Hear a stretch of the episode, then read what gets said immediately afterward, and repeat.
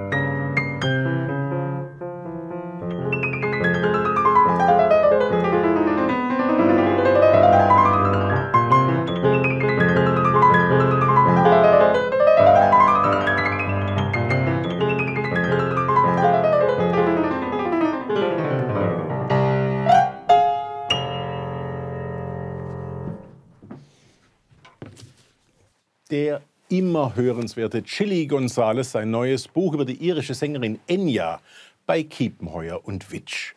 Und jetzt.